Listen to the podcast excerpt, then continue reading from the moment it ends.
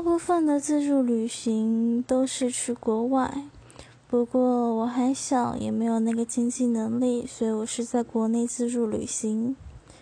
我第一次是去高雄，第二次是去台北。他们的共同点是交通很方便，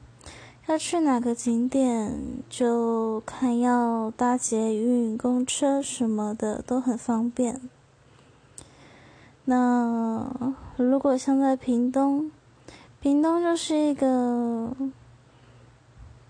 你可等公车，可能公车等了半小时，时间都过了，他还是不会来的那一种。哎，反正就是交通便利性真的差了很多，所以第一次出去玩，自己出去走走的，还是建议到交通便利一点的地方。